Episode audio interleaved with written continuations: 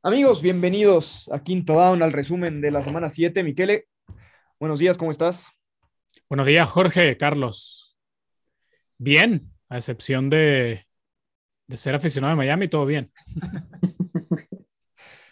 yo, yo estoy a tres de poner en pausa mi, mi afición a los Dolphins y es que hacen el trade por, por Dishon, que vamos a platicar al ratito. Carlos, te noto como pavo real ya varias semanas. ¿Cómo te sientes después de su Bien, hermanos, bien, todo muy bien, gracias a Dios, bien. Contentos, esperando un buen Thursday night y todo muy bien. No, un, un, fin de semana redondo para ti, ¿no? Ganan, bueno, le gana a Tejanos, metes gol, un gran fin de semana, ¿no? Sí, la verdad que sí, por ahí nos empatan de último minuto, pero pudo haber sido poquito mejor, pero no me quejo, todo bien. Y bueno, tus, tus Cardenales siguen invictos, el último equipo invicto, con un partido complicado, aunque Packers es ahorita una clínica de COVID con sus receptores. Ahorita lo vamos a platicar también, pero bueno, vamos a, a los partidos. Eh, el primero que, que, vamos a platicar es Colts metiendo de 30 puntos San Francisco. Miquele, una, después de Miami, San Francisco es la siguiente decepción más grande. Como equipo, quizás sí. Eh, ya lo decía Kyle Shanahan, creo que ha perdido la confianza total en sus dos mariscales de campo. Creo que en San Francisco se, dan, se están dando cuenta el error eh, que hicieron en el draft y creo que lo podemos empezar a catalogar como, como error una especie de lo que hizo, yo lo comparo hoy en día y, no estoy siendo prisionero del momento ni, ni, ni, ni perdiendo la paciencia con Trey Lance, pero en San Francisco hay algo que no está caminando. No sé si no camina dentro del vestuario o no está caminando eh, con lo que quiere ver Shanahan o simplemente los jugadores no le están respondiendo a Shanahan. Pero mientras no se arregle este tema del mariscal de campo, creo que este es un equipo que no va para ninguna parte. Ya acá hemos hablado muchas veces el récord de Kyle Shanahan con, con Jimmy Garapolo y sin Jimmy Garapolo. Pero sacando el tema del récord y por las palabras de Shanahan, parece que ya le perdió total confianza a Garapolo y no le tiene la confianza todavía a Trey Lance. Leyendo entre líneas, creo que Kyle Shanahan, me atrevo a decir que no quería a Trey Lance y muchos habló antes del pre-draft de que el tipo que Kyle Shanahan quería era Mac Jones.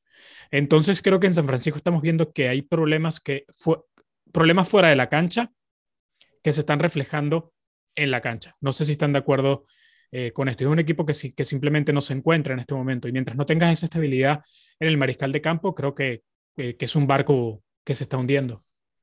Yo estoy de acuerdo y Carlos, mi, mi, pregunta para ti sería, ¿está en el hot seat Kyle Shanahan? Sí, sí, sí, totalmente. Y te voy a decir por qué, porque concuerdo totalmente con Miquele. Y para mí hoy los 49ers son un barco que se está cayendo a pedazos, literal. Eh, me eh, concuerdo con lo que dice Miquele, me parece que todo se, como diría la canción, todo se derrumbó desde que hicieron ese movimiento en el draft, que mm. la verdad para muchos era incomprensible. Creo que se está viendo que ni ellos vi sabían bien lo que iban a hacer y creo que se están arrepintiendo de esa decisión. Eh, para mí, eh, nos, simplemente se han confirmado algunas cosas como que Jimmy Garoppolo es malísimo, como que Jimmy Garoppolo no puede ser un coreback titular en la NFL, a mi gusto personal eh, que esos 49ers de Super Bowl podían llegar con cualquier nombre de como coreback, eh, que extrañan muchísimo a Sale, que lo extrañan muchísimo, que a Shanahan se le está cayendo y que hay muchísimas piezas que hoy en día en los 49ers no están coordinando. Eh, me parece que Jimmy Garoppolo tendría que ser tradeado ayer y ya cometiste el error por Trey Lance o como quieras, pues ya, ni modo, no te queda de otra. Tiene, tiene que estar jugando. Lo, lo que pasó en New England antes de la semana 1 se tendría que haber hecho en San Francisco desde ayer. Yo eh, coincido con, con, los dos. Creo que Shanahan y Flores, incluso el siguiente año, podrían terminar cambiando de, intercambiando de puestos. Eh, y, y, las dos franquicias que se veía que iban en una reconstrucción, que se veían bien, etcétera. Bueno, pues una, una gran decepción. Sin duda, lo que mencionas, Carlos, la ausencia de Sale en esa defensa se ha notado muchísimo. Eh, pero incluso Kittle no, no, no, ha sido el, el Kittle dominante que, que, podía sacarle las palmas al fuego a Garópolo, ¿no? Sí, no, la verdad es que, como te digo, todas las piezas están viendo mal. Ayuk, que la temporada pasada se veía como uno de los wide receivers más prometedores, se ha visto infame esta temporada. Kirul no ha sido el Kirul de siempre. Eh, inclusive ni Bousa ha sido el Bousa que, que estábamos acostumbrados. Como lo dice Miquele, hay algo ahí que, que, no carbura, no sabemos bien qué, pero sin duda alguna algo en los 49 no, no está caminando. Y bueno, hablando de no carburar y excepciones, eh, Gigantes le gana 25-3 a Carolina, Carolina que lo hemos visto bien las primeras semanas, eh, con un Sam Darnold lamentable, 16 de 25, 111 yardas, una intercepción, lo sientan. Eh, Phil Walker no, no lo hace mucho mejor, 3 de 14 para 33 yardas. y bueno, sin, sin, Christian McCaffrey, las Panteras no asustan a nadie, ¿no, Miquele? Y sí, y ya Rule demostró esto. El año pasado sentaron a Bridgewater en algún momento de la temporada. No le tiembla el pulso para centrar al mariscal de campo. Obviamente en Carolina no hay otra mejor opción que Sam Darnold en este momento y lo decía Rule al final del partido. Quiere una respuesta de Darnold y me parece lo correcto. Está buscando que su mariscal de campo responda ante la adversidad y si no responde, creo que ya en Carolina tienen una decisión firme y tomada de que Darnold no es el futuro. Eh, pero yo lo veo simplemente como un blip. Creo que Darnold es un tipo que puede llevar a Carolina a la postemporada. No creo que Darnold sea el mariscal de campo que los lleva a Super Bowl, pero meterlos en postemporada sería un buen primer paso. El tema es que si luego te metes a, la postemporada, eh, eh, te pones básicamente, a ver, es una espada de doble filo, ¿no? si Darnold te mete a la, la postemporada, significa que no vas a ser uno de los primeros, a mí no vas a estar en, en, en el top 15, top 16 del draft. ¿Qué haces en la posición de mariscal de campo? De nuevo, le vas a tener que, dar un año más a Darnold, pero eh, no parece que están muy contentos con él en este momento. Y, creo que aquí podemos entrar al, tema que está encendiendo las redes sociales del NFL, eh, que Carolina parecía ser otro de los posibles destinos de Deshaun Watson. Parece que eso ya no es, que sigue siendo Miami el, el destino, que aparentemente ya había una clase de acuerdo, pero les faltaban las condiciones. Eh, Carlos, ¿tú crees que se mueva Dishon antes del próximo martes, que acaba, que es el trade deadline? Yo creo que sí, y debería de. Eh, la verdad es que Houston me parece que lo comentábamos antes, incluso lo ha alargado de más. Yo no veo a Houston quedándose con Deshaun y quizá perdiéndole más valor. lo que sí es no tengo muy claro a dónde va a ir yo creo que en este, en este momento, a este punto de, del día y de la semana, puede pasar cualquier cosa. Se han escuchado tantas cosas que ya la verdad es que no sabes ni, ni qué pensar. Eh, yo pensaría que Carolina, en el modo agresivo que se ha visto yendo por Gilmore y así, yo hubiera pensado que sí les gustaría buscar a Deshaun. Eh, hoy sale su dueño, si no me equivoco, a decir que no lo van a buscar, igual el head coach. Eh, la verdad me sorprende. y pues queda como quizá el destino número uno o lo más factible Miami, que tanto lo hemos hablado de él, pero habrá que ver qué sucede. Sí, sí, la vez que eh, el dueño de Miami ayer no hizo nada por apagar las, eh, los rumores. Eh, y bueno, Miquel, lo que hemos platicado tú y yo, ¿no? una cobardía absoluta de, de, Flores y Greer que están responsabilizando a Tua de su mala gestión, de su mala administración de talentos, de su nulo desarrollo de talento, ¿no? Es lo que más me molesta de la situación y lo hemos hablado antes, ¿no? Y te lo decía luego del, del de, no recuerdo qué partido, donde se esperaba, donde primero salen estos rumores y nosotros, y se esperaba con mucha anticipación la conferencia de prensa post partido de Flores, a ver qué decía sobre tú. Y las dos primeras preguntas sobre, fueron sobre tú. Y en ningún momento le quiso dar el respaldo, no apagó los rumores. Y acá estamos, ya a punto de llegar al trade deadline y lo que más suena es que Deshaun Watson va a terminar en Miami. Hace esta mañana, de hecho, Ian Rappaport eh, reportaba, eso es lo que tú bien decías, Carlos, que el, que el dueño de Carolina y la organización de Carolina no están interesados en Deshaun Watson y que, y lo que más, más me resaltó fue el uso del, del presente activo de la oración, donde dice, Deshaun Watson ha movido su cláusula de no trade por Miami. No, no dijo la va a mover, no, ya la movió. Él, y como, y, como muchos reportes eh, de Houston y tanto en Miami y periodistas a nivel nacional, ya dicen que el, que el acuerdo está. El tema es que no se ha terminado de completar porque Miami quiere eh, que Deshaun limpie todos sus problemas eh, de estos, sobre todo las, eh, los cargos civiles, que si no me equivoco, Jorge, son 21 o 22. 22 y 10 criminales. Los, al menos los 22 civiles, que aquí dejemos, pues, dejemos la, la vamos a decirlo claro, esos casos en, en, la mayoría del, o por no decir el 100% de las instancias, se arreglan a punta de dinero. Entonces, eh, lo raro. lamentablemente, lamentablemente esa es la situación, Jorge. Eh, Miami hoy en día parece que, que, es el único que está interesado en Deshaun y, y el interés es mutuo. Sí, eso es lo que parece. A mí me llama la atención viendo a Miami, el, pésimo estado de la franquicia, que, y, no hablar de los temas legales porque lo hemos platicado mucho en, en, otros programas, pero a mí me saltaría como Miami a ver por qué este coreback quiere venir un equipo que no tiene defensa, que no tiene línea ofensiva, que no tiene un buen play calling. O sea, a mí me da a entender que no le importa ganar, que quiera Miami por los beneficios fiscales de Florida, por la vida en Miami, porque la familia es de Miami, pero no le interesa la parte del, del campo. O sea, y es válido, hermano. Es válido. Yo he escuchado, es, es, sí, válido, es claro. válido. Es válido porque ellos se pueden escudar, Jorge, y suena, y suena muy mal, porque aquí estamos claros que Sean Watson no debería jugar en la NFL, al menos por lo que resta del año. Debería cumplir una pena de la manera como sea. Eh, pero se escudan en dos cosas. Uno, se escudan en que mientras la NFL no se pronuncie, ellos lo van a poner a jugar si así lo desean. Y dos, lo de que no eres eh, y, ¿cómo se dice? Eres inocente hasta que hasta se pruebe que lo contrario. Sí. Entonces, y yo escuchaba a um, David Sampson, eh, tiene un podcast y trabaja para CBS Sports, si no me equivoco. Él fue el expresidente de, lo, de los Miami Marlins por muchos años.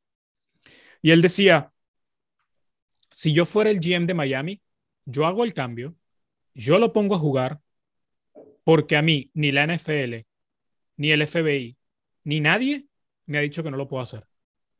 Sí, Business. Es, También, lamentablemente esa es la parte del negocio que, al, que a la gente no le gusta, pero, y a, no, a, mí no me gusta y a ustedes no les gusta, pero es la realidad. Y Miguel, yo, yo te pregunto, si Dishon no estuviera tan entercado y estuviera jugando con Texans, o sea, si, si, vaya, si estuviera dispuesto a jugar, ¿tú crees que el NFL lo habría puesto ya en la lista? Creo que no. ¿Y sabes por qué? y porque me llamó, me llamó la atención lo que dijo Godel el día de ayer, que ellos eh, con un discurso mucho de hemos aprendido la lección en el pasado y no queremos, eh, no queremos castigar jugadores antes de tiempo, antes de que las autoridades criminales o federales o lo que sea impongan el castigo primero. Entonces creo que Godel y la NFL también tomar en cuenta quién es de Sean Watson, que cuando está en el campo es uno de los cinco mejores mariscales de la liga, y a las superestrellas ya sabemos que tienen un trato especial. Sí. Yo creo que, que mientras la NFL no va a tocar el caso hasta que algo criminal o alguna corte de justicia o el FBI eh, lo castigue primero. Exactamente. Sí. ¿Y qué es lo que, lo que dicen, no? Por, porque ya hay un, un, grand jury en Texas, que eso va a tomar un tiempo. Eh, yo difiero aquí con, con, Carlos, yo no creo que el cambio vaya a hacerse antes del martes, porque las garantías que pide Miami, Tejano no las puede dar antes del martes, eh, ni de Sean. Entonces creo que esto, esto nos va a seguir hasta febrero, hasta febrero marzo, donde ya va a haber un dibujo mucho más claro de situación legal, que se espera que el grand jury para diciembre, enero, ya sea que sí, va, que, que sí encuentre evidencia para perseguir el caso criminal, que en ese caso creo que Sean se puede despedir de su carrera, o en caso de que no, va a ser mucho más fácil para Deshaun eh, justamente eliminar las, eh, o no, no eliminar, pero sí dar salida a las, a las quejas eh, civiles, ¿no?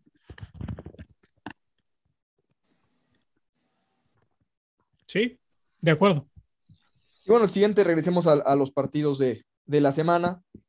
Eh, voy a pararme rapidísimo porque yo sé que Carlos quiere gritar su, su invicto un rato más. Eh, Cardenales le mete 31 puntos a unos tejanos que siguen siendo los mismos tejanos de siempre. Eh, ¿Cómo viste el partido? Chase Edmonds se vio muy bien. Carlos, Zach Ertz tuvo su primera anotación con el equipo. ¿Cómo lo ves?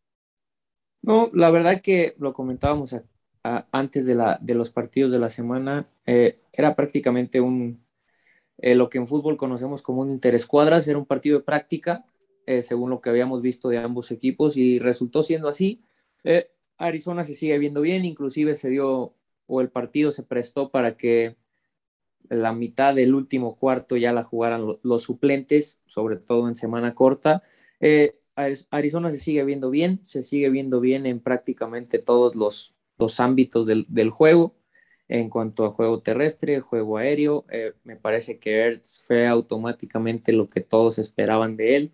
Se, vio muy bien, se vio con buena química con, con Kyler y la defensa se sigue viendo muy bien, que quizá me parece que este es el punto donde mucha gente se está durmiendo con, los, con Arizona. Eh, me parece que mucha gente está casada con la ofensiva explosiva y, y, muy buena que tiene Arizona, pero me parece que al día de hoy la defensiva está a la par o inclusive es mejor la defensiva que la ofensiva de Arizona. Yo, yo estoy de acuerdo, es que la, defensa, sobre todo el, el, los, los siete del frente, ¿no? los dineros y linebackers, se han visto impresionante. Eh, creo que todavía tienen algunas dudas en su, en su perímetro. Yo insisto que Sabian Howard hace mucho sentido para, para Arizona. Eh, pero tú, ¿cómo ves, eh, Miquel, esto que menciona Carlos? ¿Su ofensiva está ya un poco detrás de la defensa? Yo creo que Arizona sigue siendo un producto no finalizado, lo cual es muy positivo y suena increíble que el mejor equipo de la NFL todavía sea un equipo con un margen enorme de crecimiento. Pero yo creo que este equipo al final depende hasta dónde lo lleve la defensa. Yo no tengo dudas de la ofensiva. Y como dice Carlos, Sackerts llega a su primer partido, anota y ya, ya muestra una química buena con Kyler. El cuerpo de receptores, ¿qué más se puede decir cuando tu cuarto receptor es Rondell Moore? Eh, estelar. Pero todo depende de la salud y la salud de la defensa. Y si JJ Watt se mantenga sano, que sabemos que no es fácil para él, Chandler Jones se mantenga sano, um, y todo el cuerpo, y todo el cuerpo de, ese front, de ese, frente 7, que para mí es el mejor de la liga, pero sabemos que, en esta liga lo difícil es llegar a la semana 17 de los playoffs sanos y en buen momento. Entonces, eh, creo que, eso es lo, lo positivo que este es un equipo con mucho margen de mejora todavía, pero que suena cliché, pero es la realidad de la NFL. Tienes que llegar sano a playoffs. Y si, y si el grupo llega sano, creo que, que Arizona es el candidato a vencer. Eh, yo quiero preguntarles de, de Rondell Moore, que ha sido nuestro gallo, lo hemos aquí aplaudido, pero de sus 26 recepciones, 11 fueron en las primeras dos semanas. Y en las últimas dos semanas solamente ha tenido 5 en total para 33 yardas. Eh, llegó al, ya, pegó con, la, con esa pared de los, de los rookies, eh, Carlos? Eh, no, me parece que no, pero sí está en una ofensiva donde la realidad es que la bola está siendo esparcida por todos los miembros y creo que eso es algo que está haciendo Kyler fenomenal. Lo platicábamos aquí y lo habíamos visto. Me parece que hoy en día cuando tú enfrentas a, a la ofensiva de Arizona, básicamente terminas estando en un lugar donde tienes que decidir con qué veneno morir. Eh, al tener que cubrir a, a D-Hop, al tener que cubrir a AJ Green, que se ha visto bien, el tener que cubrir a, Kirk, que se ha visto muy bien, eh, el tener que cubrir en su momento a Rondell, que se ha visto muy bien. Ahora con la llegada de Ertz, eh, lo comentábamos con Miquele, es, es imposible cubrir a todos. O si terminas marcando doble a quién, a D-Hop pues bueno, todos los demás están mano a mano, donde es prácticamente imposible aguantarle un mano a mano a cuatro receptores y eh, receptores o ala cerrada de, buen calibre. Eh, me parece que lo comentaba contigo, Jorge, hablando en temas fantasy, me parece que hoy en día la ofensiva de Arizona es tan vasta, con tanto talento, que un día puede brillar, dijo, al juego siguiente brilla Ertz, al juego siguiente es Kirk, al juego siguiente es AJ Green y así y así sucesivamente. Me parece que hoy hay tanto talento y la bola está siendo tan bien repartida que cualquiera de estas armas puede, puede brillar y puede terminar siendo el, el, que marque la diferencia.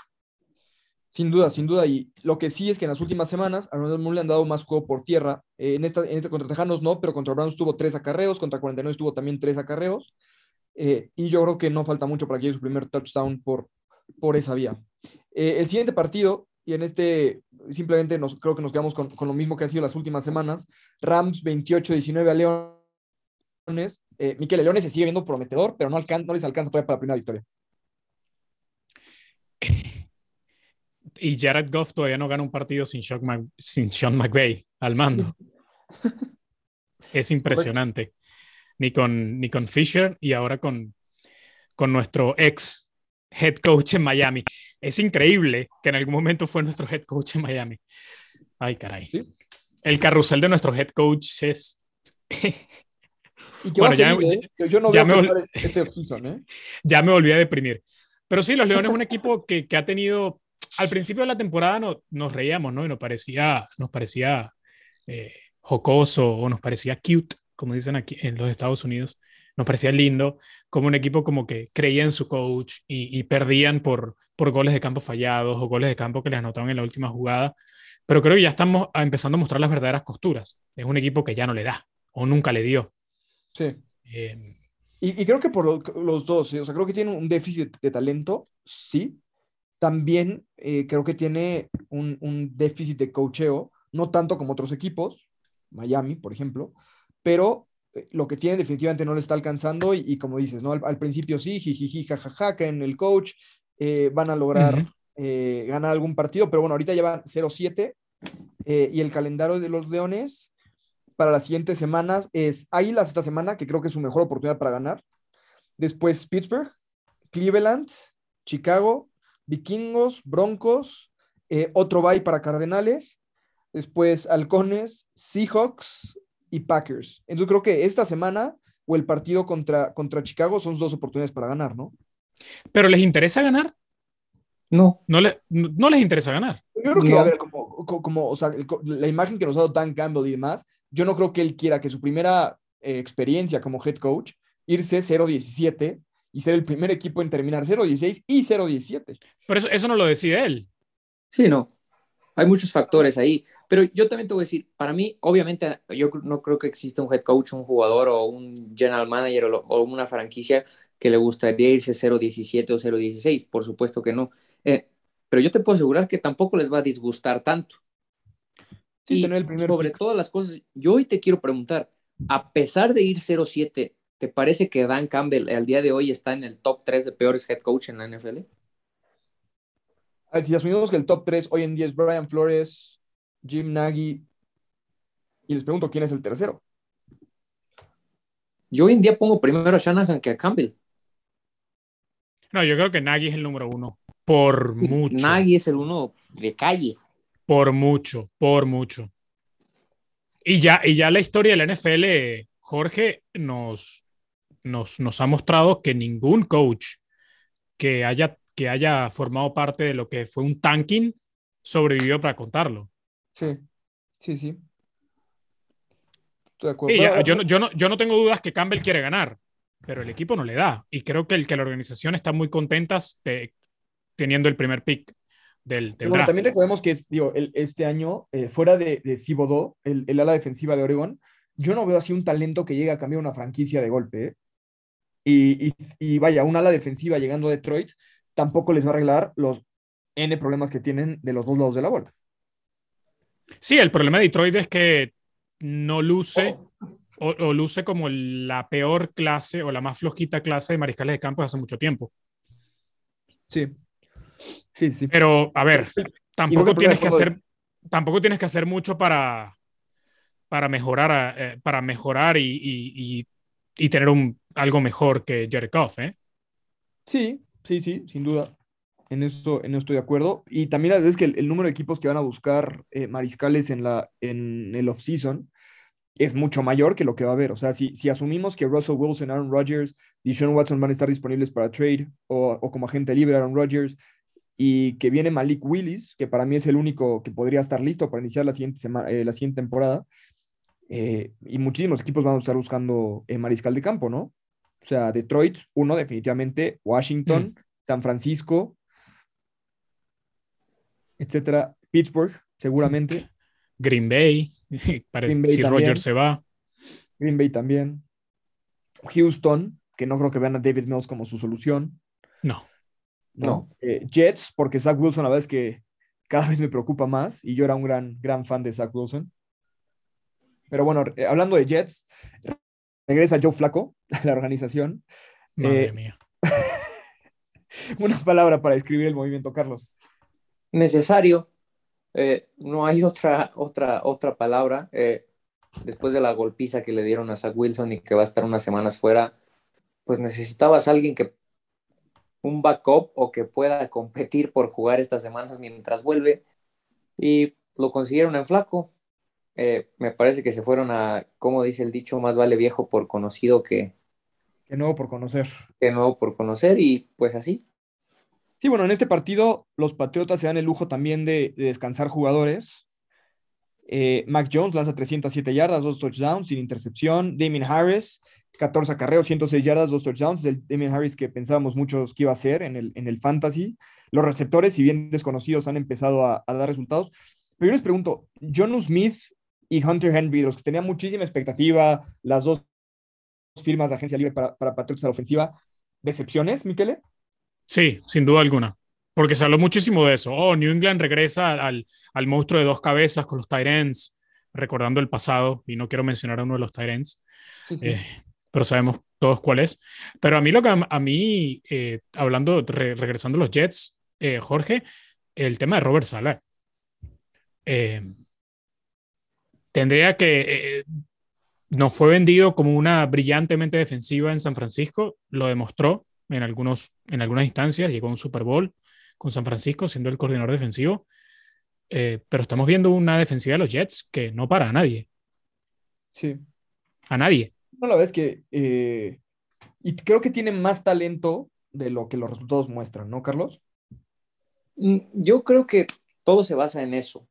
Eh, me parece que hoy lo hemos demostrado y lo hablamos, por ejemplo, cuando platicábamos de la posición de coreback. Eh, pero yo creo que todo se basa en talento. Si tienes talento, puedes competir en lo que me digas y si no lo tienes, no vas a poder hacerlo. Y me parece que eso es lo que le está pasando hoy a Saleh. Aunque sí me parece que la defensiva se está viendo más mal de lo que podría verse. Eso Sí, concuerdo con, con ustedes. Pero entonces, pero a ver, A entonces es- tampoco era una gran ofensiva y les mete 54 puntos, ¿eh? Sea, Pero es a, lo, a lo que voy. Si el talento es mayor o mejor de lo que muestra el equipo en el récord y en el papel, ¿de quién es la culpa? del coach, totalmente de Sí, acuerdo. claro. Sí, sí, pero ni, ni a discusión. Y Mac Jones, ya son cuatro partidos seguidos que se ve muy bien. Eh, lo comentábamos hace, a- hace un poquito más de un mes que no lo estaban utilizando correctamente.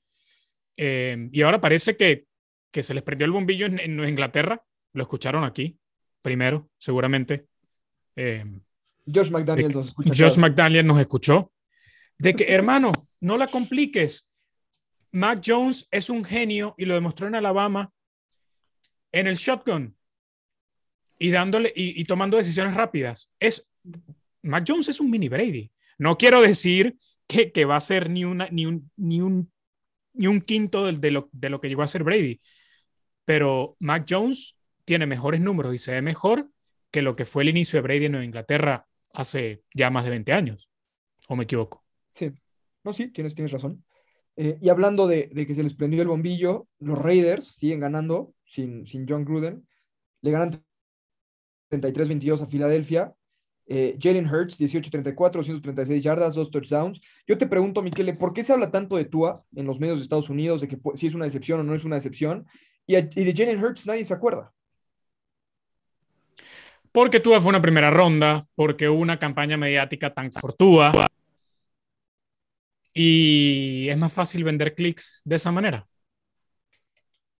Carlos, ¿los Raiders son de verdad? ¿Los podemos comprar? ¿Cinco ganados, dos perdidos? Yo creo que sí, a mí me gusta lo que están haciendo los Raiders y lo hemos hablado aquí mientras Derek Carr juega a ese nivel, los Raiders van a competirle a, a quien tú me digas. Eh, la realidad es que todo lo que nosotros veíamos muy mal en Raiders no ha sido tan malo y aquí es, aquí es el, el, lado contrario de lo que justo comentábamos en Jets. Eh, entonces ahora estamos hablando de un buen trabajo de coach on Raiders porque al principio decíamos, eh, la línea ofensiva pinta para ser malísima, no estoy diciendo que sea buena, pero no ha sido tan mala como esperábamos.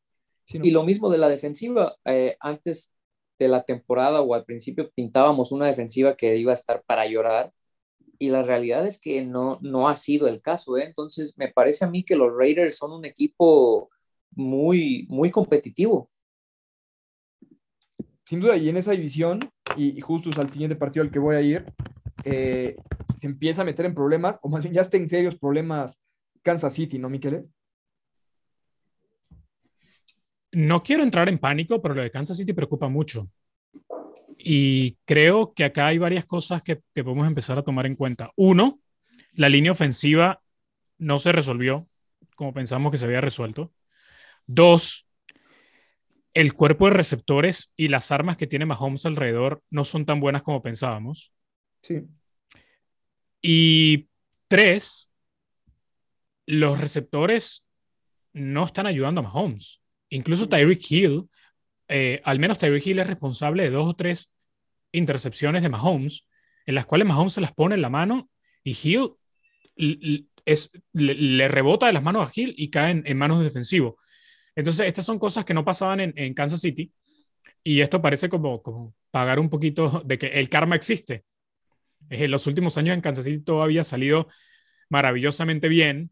Eh, la ofensiva era capaz de ocultar los problemas de la defensa y hoy esa ofensiva, por estas cosas que estamos mencionando, no está a la par de esa defensiva que hoy sí podemos decir que es y me cuesta, me, me, cuesta creer en lo que estoy diciendo, pero si no es la peor de la liga, está ahí cerquita. ¿no? Sí, no, la verdad es que, digo, les mete 27 puntos en la primera mitad, eh, solamente meten tres ellos en, el tercer cuarto, Mahomes lleva nueve partidos seguidos con intercepción, eh, y, y, yo eh, creo ciegamente, Carlos, no sé si tú, estás de acuerdo conmigo, que el problema es que Mahomes intentado anotar 21 puntos en cada serie ofensiva y eso nunca va a pasar y tiene esa presión porque sabe que la defensa no para, pero ni a Pumas a Catlán. Sí, sí, la verdad es que creo que hoy en día están pagando sus pecados, como lo dice Miquele. Eh, creo que lo que a mí realmente me podría preocupar es lo mal que se ha visto esa línea ofensiva y que prácticamente ahí fue donde dedicaron todo su off-season. Eh, la verdad se ha visto realmente mal. La defensa es malísima, está para llorar, pero creo que eso es algo que ya todos más o menos sabíamos. Eh, después, a la ofensiva, eh, me parece que a Kansas es de esos equipos que no se habían dado cuenta, pero nos estamos dando cuenta que le urge un receptor más de nivel que pueda quitarle algo de atención a, a Tyreek, porque hoy en día si ya los equipos se mueren a tapar a Tyreek, a que Kelsey te juegue corto, y pues la realidad es que Harman no ha podido dar ese salto de calidad, eh, Pringle tampoco, y me parece que ahí es donde te das cuenta de, que, de la importancia de un receptor 2 de nivel, de nombre, que pues pueda distraerte también a las demás defensas, y me parece que hoy en día Mahomes y Kansas en general están viviendo como en estado de, de crisis por lo que tú comentas de que pues saben que para ganar un partido van a tener que hacer por lo menos 30 puntos. Y me parece que esa presión se los está comiendo. Sí, a ver, y Águilas les metió 30 puntos, y, justo aquí en el calendario me gustaría platicar del partido, y lo hablamos aquí, la, la victoria de Ravens contra Kansas City, que creo que es donde se ve frágil, ¿no? Kansas City por primera vez en un buen rato. Eh, venían de, ganarle a, Browns 33-29, se enfrentan a, Ravens, que les gana 36-35, después van la siguiente semana y pierden contra Chargers, logran recuperarse contra Águilas, después Bills les pasa por encima, le ganan a Washington, y bueno, Titanes, que no se había visto dominante, eh, le ganan. A ver, juegan contra Gigantes esta semana. Debe ser una victoria fácil, ¿no, Miquele? Es increíble decirlo, pero eh, entre comillas, debe. No lo sé. Ya no lo sé. Si, no ganan, ¿por qué? ¿Siete o más nos preocupamos, Carlos? ¿Más? O sea, ¿nos preocupamos más? Mira, la realidad es que yo creo que hoy en día en Kansas con ganar están contentos. Pero hoy en día no son favoritos para nada, ¿no? Ni en la americana ni en nada. No, hoy en día nada. pero me parece que es un poco el escenario que hablábamos de Tampa hace un año. Tienen tanto talento que pueden sufrir toda la temporada, pero si al final cierran bien y se meten a playoffs, tú no quisieras enfrentarte a Kansas City en playoffs. Pero, pero mi pregunta es, Claro. ¿de verdad tienen tanto talento? O sea, porque viendo el roster, o sea, obviamente Mahomes, el mejor coreback, ahí no hay discusión, pero a ver, Tyreek Hill, esta- por lo menos esta temporada se ha visto mortal, ¿no? Kelsey también se ha visto mortal. La defensa yo no veo que tengan talento fuera de Frank. Eh, entonces, o sea, creo que, vaya, si lo comparamos con Tampa Bay, que sí tenía muchísimo talento, solamente que no estaban jugando juntos, aquí yo veo sí un déficit de talento, ¿no, Miquele? Sí, totalmente. En el lado defensivo yo no veo talento en absoluto y ojo, ojo con, con Frank, ¿eh? Eh, sus números, eh, los números de Frank Clark eh, son terribles. De hecho, de hecho ha, ha jugado poco y nada y cuando juega, eh, absolutamente un- una sombra de lo que en algún momento fue. Eh, creo que este equipo de Kansas City está en problemas porque no pueden parar a nadie. Y ojo No pueden parar calendario nadie. viene, ¿eh? Ojo con el calendario que les viene, porque viene Gigantes esta semana, Sí. eh, Monday Night, después Packers, Raiders y Cowboys. O sea, asumiendo Uf. que ganan esta semana y se pongan 4-4, pierden con Packers, creo yo, 4-5, pierden con Raiders 4-6 y pierden con Cowboys 4-7. Sí, lo que tienen a favor es que el- luego el calendario es bastante Y no sé, porque después de Cowboys, digo, sí enfrentan a Broncos dos veces, pero también enfrentan a Raiders otra vez, a Chargers otra vez y a Bengalíes, que como hemos visto, Bengalíes ya no es, ya no es un pan. Entonces, Sí, el, te- el tema, el, te- el tema es lo que tú dices.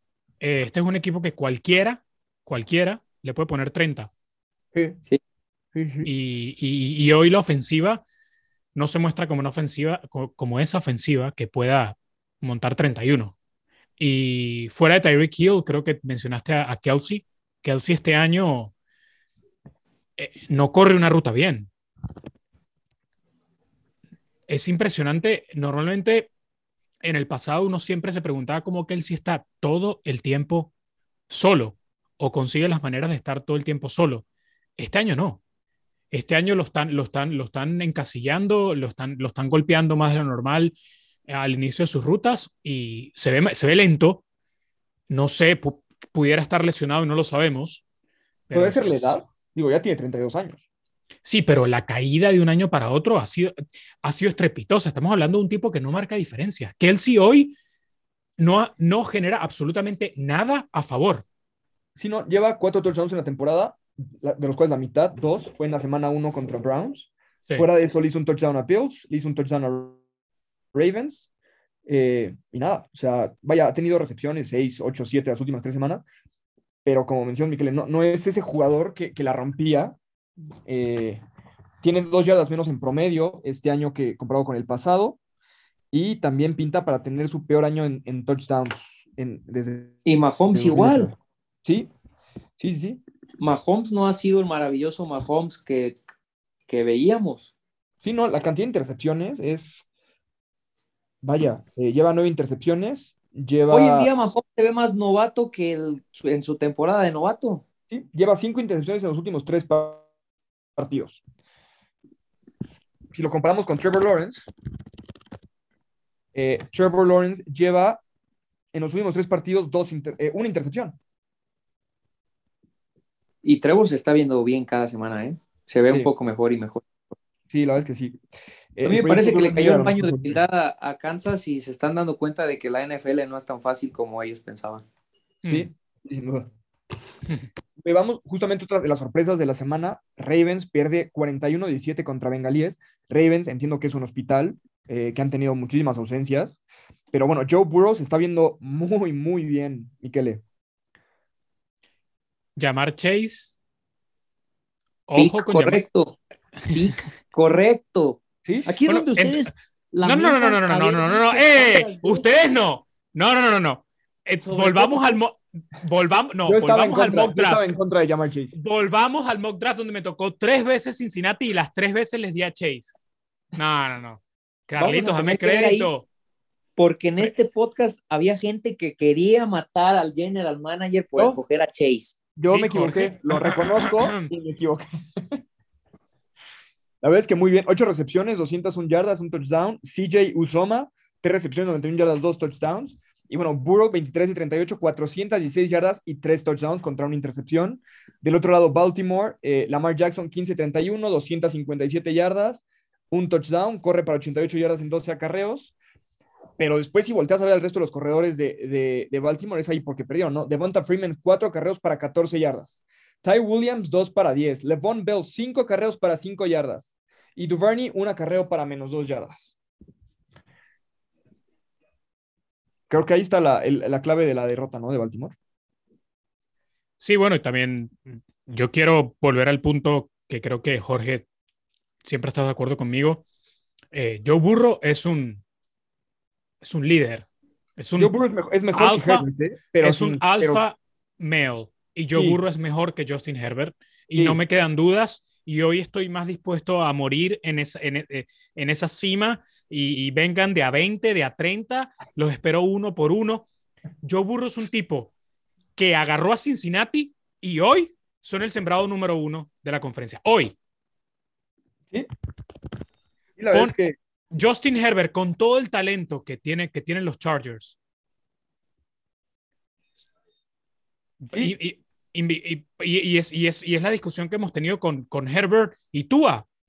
Inviertan los papeles, pongan a Herbert en Miami. ¿Estuviera igual o peor que Tua? Sí.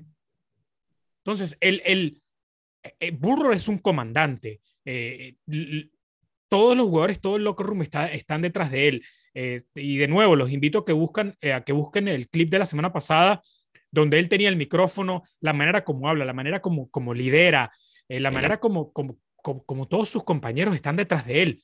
Es un alfa male y es ya hoy en día uno de los mejores 10, 8, 7 mariscales de campo en la NFL. Sí, yo de verdad creo que hacer nuestro ranking de los 10 corebacks la siguiente semana, porque creo que la discusión de, esta temporada, ¿eh? Porque creo que la discusión es muy buena, porque Josh Allen y Burrow para mí han sido de los más consistentes y los más destacados hasta ahora. No sé si estás de acuerdo, Carlos. Sí, sí, sí, totalmente. 100%. Sí, de, de, hecho hoy salían las nuevas, las nuevas apuestas en Las Vegas para el más valioso. Está Josh Allen número uno. Mahomes cayó hasta el puesto 10. Y por ahí, por ahí subiendo, ahí tú veías en el, en el sobre Mahomes, ya a Kyler Murray, obviamente, a Joe Burrow. Eh, es una buena discusión. No, Mahomes no puede ser MVP jamás, ya lo perdió, ya se fue. No hay manera. No, no, pero, Claro, claro, pero, pero simplemente era una muestra de, de cómo cayó. Ah, sí, número 10. Apuestas, 100, apuestas 100 dólares y te ganas 4 mil. Bueno, por, eh, ya casi terminamos con el, con el programa del día de hoy. Halcones le gana 30-28 a Miami. Por segunda semana consecutiva, Tua le da la ventaja a la defensa de Miami con menos de un minuto y la defensa se dobla, Miquele. ¿Qué le pasó a esa defensa? Que Carlos nos avisó que no era tan buena, pero tampoco, Carlos, creo que no pensabas que fuera tan mala. No, nadie pensaba que iba a ser tan mala, pero es malísima. Sí. y hoy, y no, no se dobló lleva doblada semanas. Sí, sí, o sea, está, está al borde de romperse. O sea, esa defensiva ya no hay necesidad de doblarla. Esa defensiva ya lleva semanas doblada. Eh, la verdad es que lo que le ha pasado a la defensiva de Miami es de terror, es preocupante. Y pues, ¿qué te digo? Hoy en día los problemas de Miami no son a la ofensiva, son a la defensiva y en general. Creo que hoy en día lo menos malo de Miami es su ofensiva. Sí, estoy, estoy de acuerdo y la es que Gesicki ya revivió 7 recepciones, 85 yardas, un touchdown. Eh, Gaskin, 15 acarreos, 67 yardas. Tua eh, lanzó 32 de 40, 291 yardas, dos intercepciones, pero cuatro touchdowns. Eh, las intercepciones, Miquel, no sé si tú pudiste ver ya la, el, el video cuando es en la cámara de, de Endzone, sobre todo en la segunda intercepción, que, que, en la transmisión en vivo se vio terrible, y ya cuando la ves desde, desde el ángulo de Tua, entiendes lo que quería hacer y la mala suerte que Weddle arranca justo cuando sale el balón de la mano de Tua, ¿no? Sí, yo creo que nadie en las últimas semanas, y lo decíamos en el partido contra Jacksonville, Jorge, si aquí alguien sale con la conclusión de que Tua es el problema de Miami, no estás viendo los partidos y no entiendes un cacahuate del deporte. Sí. Tua hoy en los últimos, desde que regresó de la lesión, y yo les pasaba la información de, Pro Football Focus, es el cuarto mejor en, en, en, el, en, el, ranking de, Pro Football Focus. Es el tercero con más eh, yardas por aire, 620, y es el tercero con mejor porcentaje de completos, 74.7. Entonces, Tua está cargando con un saco de muertos. Sí, sí, sí, sí. Y entre los muertos incluyo a Brian Flores y a, todos, sus, y a, todos sus coordinadores. Sí, no, y también, a ver, hablando de muertos, Devante Parker, otra, otra temporada más donde no va a jugar un 25% de los partidos. O sea, los receptores que iban a ser los titulares, que eran Waddle, Fuller y Parker, han jugado juntos dos series con, con Tua.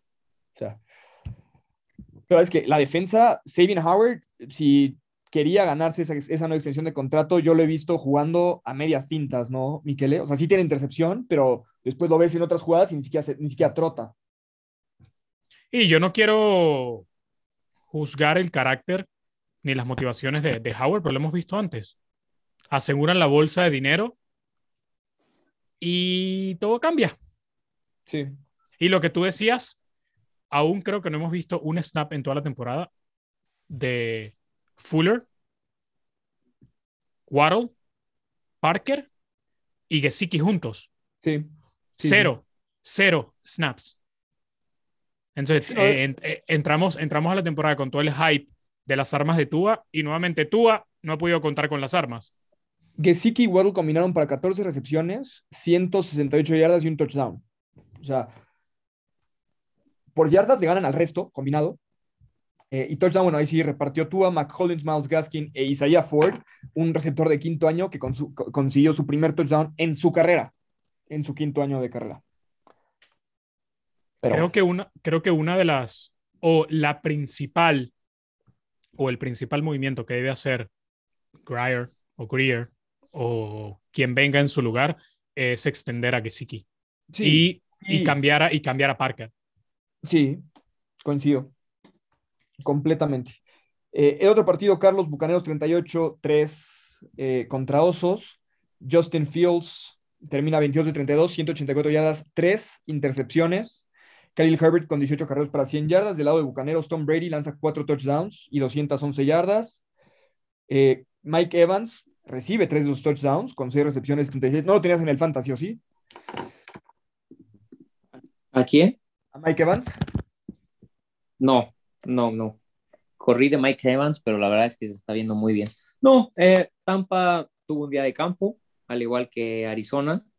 Eh, lo de Chicago es cada día más preocupante. Y yo te pregunto, ¿hoy pones a Justin Fields como un boss? Muy pronto, muy pronto y más con Jim Nagy. O sea, yo no, tal como no podemos jugar a Tua con, con 16 partidos o 15 partidos, no podemos jugar a Justin Fields con, con lo que lleva de, Chicago tampoco. No, yo no, al menos yo no, pero he visto que ya en varios lugares lo quieren matar. Eh, la verdad es que a mí me gusta, lo de Nagy me parece insostenible, se tendría que haber ido como desde hace cuatro semanas. Sí. Y me parece que Chicago está entrando en ese peligroso rumbo donde la franquicia puede caer en un, en un abismo pues lo que quieres decir, di que se va a convertir en Miami, es lo que quieres decir. Pues no, pero Carlos, Carlos, saco el, eh, tú has dado en el clavo. Aquí el, gran aquí el gran problema en Agui y sobre todo el, el gerente general Pace, Ryan Pace, es un equipo que está, que está metido en problemas de techo salarial sin pagarle al mariscal de campo. Sí, es, algo, que, algo que no se entiende. ¿Cómo tú tienes problemas? ¿Cómo tú tienes problemas en el de, de, salary cap cuando no le pagas nada a ninguno de tus dos mariscales de campo? Eso te habla lo, mal manejado que está hablando. Y no tiene figuras. Tú dime. ¿Y solo tienes a dos? Allen Robinson, que está subpagado.